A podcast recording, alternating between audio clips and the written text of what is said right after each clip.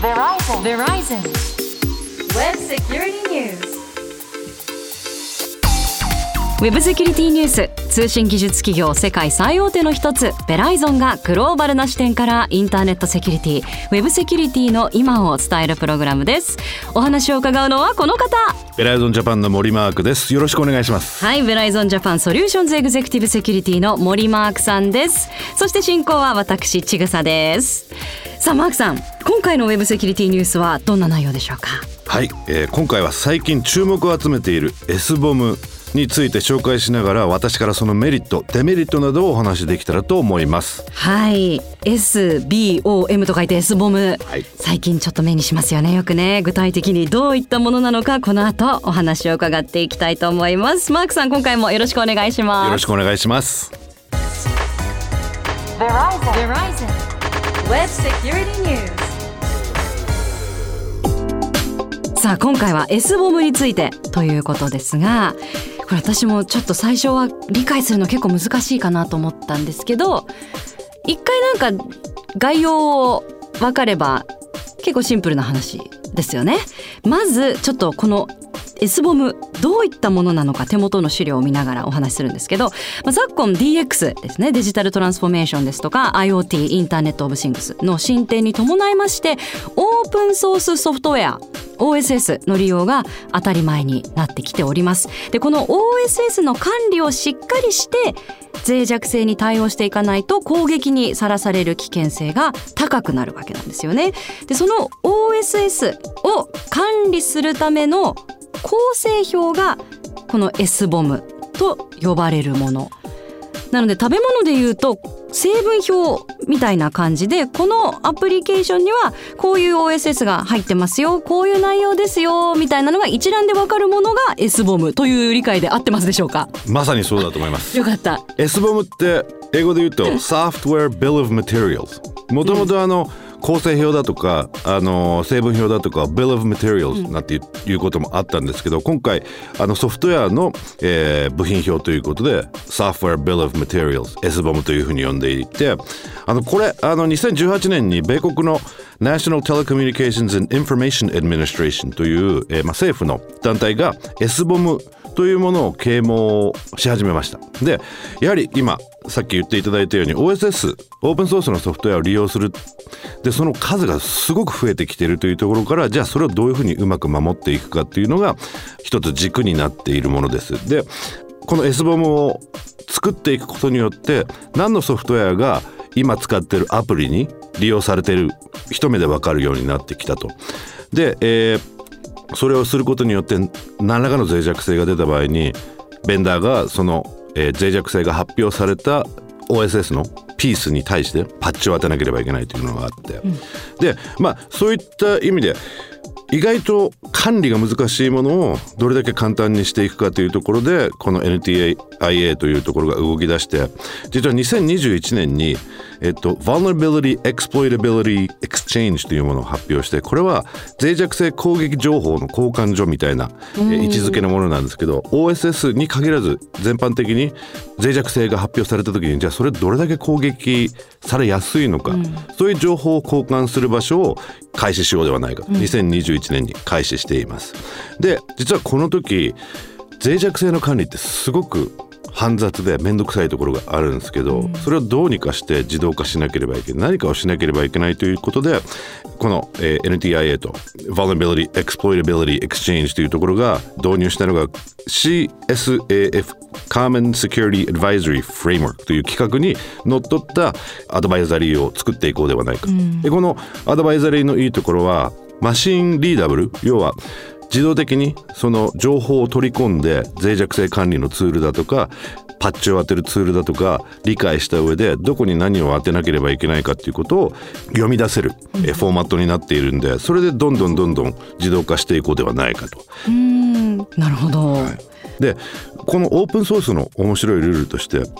例えば営利団体会社がオープンソースを使いたいと。いった場合にはオープンソース用のライセンス契約にのっとって、えーそれを使えばいいと。でその中には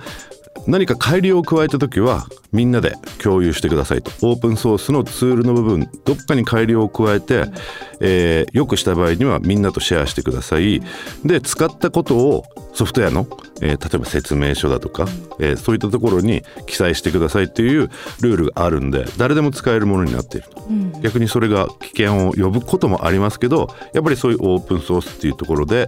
使い勝手がいいソフトウェアがたくさん出てきているっていうのも大きな要因かなと思いますね。でもあのある程度やっぱオープンソースにするときにそういうライセンスみたいなのが必要っていうことは基本的にオープンソースであるものはある程度の安全性はあると思っていていいのですか？いやそこまではわからないのですね。です。でもオープンソース作ってる人間はやっぱり自分が作ったものが、えー、使いやすくて安全だということで自信持って出しているということで、うん、えー、安全性はある程度担保されてますけどそれをつつく人ももちろんいる。でまたさらに脆弱性が出たもしくは、えー、テストをしていこうじゃないかっていう人もコミュニティの中にいるんで、うん、そういった人たちがいることによって脆弱性が見つかった。例えば出る前に脆弱性が見つかったらそれを直したものを出していくだとか。そういったコミュニティ内でのチェック機構はかなりあのいい感じで稼働しているんで。うん。でもまあこれだけの方がまあオープンソースのものを使ってるっていうことはやっぱりこう S ボムがあるとまあ把握できるということでだいぶ安心にはなるかと思うんですけど、この S ボムが最近なんかこう注目され始めたのは実際はなんでなんですか？一つはあの2021年の5月に、えっと、アメリカで国家のサイバーセキュリティ改善に関する発令という大統領令が出たというところでやっぱり Log4j が大きく絡んできているかなと。であのこの場合は Log4j だけではなくてオープンソースのソフトウェアがたくさん使われている。それを把握していない。じゃあそれを把握して、えー、安全に使っていこうではないかというところがあるんで。であとはあの標準化が進んでいる欧米で標準化が進んでいるんですけどそれをどういうふうに原則、まあ、必須していくかっていうことはこれから、あの考えられていくのかなと思いますけど多分ねこれは多分 EU とかがもう必須化していくっていう動きになるんじゃないかなと思います。ね、最近では iPhone の15で USB-C になったじゃないですか、はい、はい、なりましたね。びっくりしました、ね、ライトニング持ってる人たちどうすんのってなりますけど、ついに来たかみたいな、あれがまさに EU で単一のものを使ってみんな標準にしないと EU では売れないよっていうふうに言ったんでアップルもしょうがなく全部 USB-C にしたと。なのでこういった S ボムやセキュリティに関する動きっていうのもやっぱり EU のように大きな地域がこれ必須ですって言ってしまうと、それをやらざるを得なくなってしまうのかなと思いますね。うんでもこの S ボムなんか改めてやっぱメリットがすごい大きいなと思うんですけど今上がったところで言うとやっぱ脆弱性のリスクは低減されますよね。あとソフトウェア管理ソフト自体の削減にもなる。ソフトウェアの管理っていうのって意外と実は面倒くさかったりするんですよ。ソフトウェア開発してる時ってバージョニングをしていかなければいけないんですけど例えば、えー、っと10人で開発してる時に10人それぞれ違う部分を開発してるじゃないですか。うんうん、で、えー、っと1人目が、えー、っとアップデートしたぜっていうとそれをチェックインみたいにしなきゃいけない。でそのチェックインしたもので、えっとアプリケーションを一回ビルドして動くかどうかチェックしなきゃいけない。でそれ10人分やんなきゃいけない。で大きいソフトウェアになるとそれだけ開発者が増えてくる。でも実際に S ボムがあることによってどこで何を使っているかっていうのが明確になってくるんで、うん、あの管理に、え要する時間が軽減できるんではないかっていうのとあとはソフト自体も簡素化できるんじゃないかなっていうのは、えー、ありますね。うん。そういったところが簡素化していくとまあ付随してコストの削減にもつながってったりとかしますよね。もともとオープンソースのソフトウェア無料で使えるんで、うん、あくまでも自社でその、えー、導入にあたってのコストしかかからないというのがありますんで、うん、でその導入しているというところからオープンソースのライセンスの違反に対する、うんうん、えー、リスクを低減もできると。おう。ん、と思ったら S ボムいいとこしかないじゃないですか。ね、もうみんな使った方がいい。ね。いいと思うんですけど。思うんですけど。でもねデメリットやっぱり S ボムってすごくいいってみんな言ってますけどちょっとだけセキュリティマインド考え始めると、うん今自分が使ってることを全部世界に発信してるわけじゃないですか。だから S ボムが入手できて S ボムが理解できれば例えば100オープンソースのソフトウェア使っていると一個ずつ何を攻撃すれば入る可能性があるかということはハッカーに見えてしまう。なのでちょっと危険。であともう一つの危険としてはデメリットとしてはやっぱり S ボムをすることによって今までは意外とソフトウェアで脆弱性が見つかった時に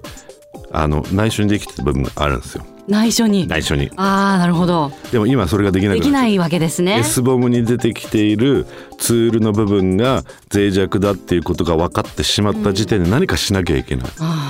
らそれもデメリット会社側としてはデメリットになりますよね。開発コストの削減はしている。高速化もしているにもかかわらず脆弱性がたくさんあるとそれ全部直さなきゃいけないからまた違うところでコストがかかる。公開されてると思うとほっといてちゃダメですもんね。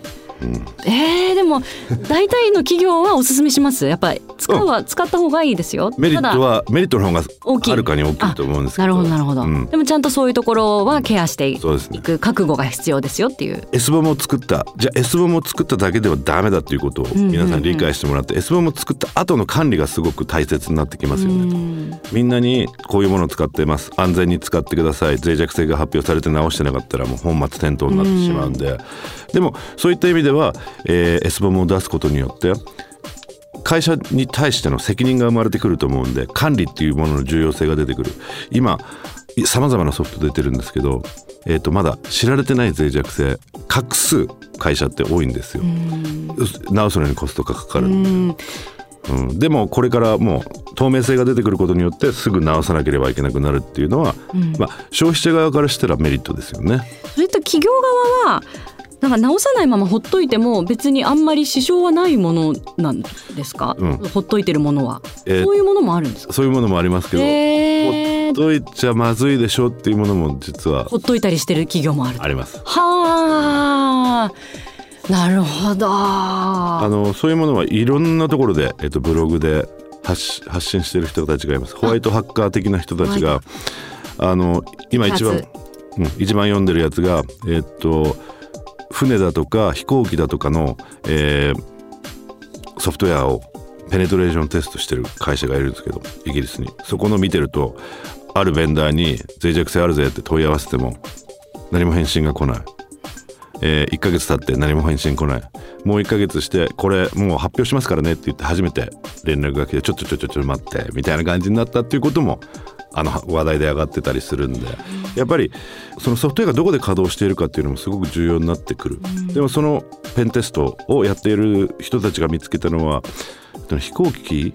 の GPS の何かのソフトウェアだったりするんでそんなのハッキングされたらちょっとやばくなる。っていうような話もあるんでうーんね、今お話にあったみたいに飛行機とか、まあ、交通関係のものだったりとかあと医療関係のものだったりってこう人命に関わってくるような業界は、まあ、特に S ボムの導入が今早く進んでるみたいなことも聞きますけど逆にねそうするとやっぱその脆弱性を外に発表してるようなものだから晒してるようなものだから。危険もね同時に高いと思うと本当にこう導入するには覚悟もいりますししっかりと対処していかないと本末転倒になってしまいますよね。医療系なんか特に本当にそうしてほしいですそうですよねなので S ボムは医療系で一番えーっと今アメリカでも注目されているし導入され始めているところなんで、うーんまあでも今後はきっと業界問わずどんどんこの導入されているっていう動きが広がっていきそうですよね。ですねはい、でもぜひ正しい知識で上手に S ボム活用していただきたいと思います。Verizon. Verizon. Web Security News. 今回のウェブセキュリティニュースいかがでしたか？ウェブセキュリティについてもっと詳しく知りたいという方はベライゾンジャパンのオフィシャルホームページご覧くださいさあマークさんこの番組の地上波バージョンインター FM のデイブ・フロムショーにねコーナーがありましたけれども今シーズンはこの間最終回を迎えてはい楽しかったですねまたね。なんかライブで出てる番組って面白いですね、すごい数のメールが来たそうですよ。えもうあのマークさんの声と話も面白くてファンですみたいな方とか人柄が大好きで方とかあのでも最後に、あのー今回今年の最後ということで意外と面白いネタを持ってったんでダークウェブの、ね。えー見つかったものとか。もうもうなんかどっからがもう都市伝説の世界みたいな感じでしたね。トップ10ダークウェブの。面白かったもの。いろいろトップ10ありましたみたいなね。ねえもう10位から全部もう不思議なものだらけでかなり聞き応えありました。やっぱこのねあのウェブセキュリティニュースとはまた違う角度からのそういうちょっとオカルトチックなものまでお話伺えるのがね、デイブ・フロムショーのコーナーだったかなと思うんですが近日中にデイブ・フロムショーの YouTube オフィシャルの YouTube の方に最終回の映像も上がる予定そうですね。でもうすでにいくつか、うんあのの。動画過去の動画を上げてもらってるんでまあ今回もあの動画を上げていただけるみたいなんでぜひあの皆さんお時間ある時に見てください。かなりあの際どいお話されてます。そうですかね。ね。ぜひチェックしてください。ウェブセキュリティニュースお届けしたのは？ベライゾンジャパンの森マークと。ちぐさでした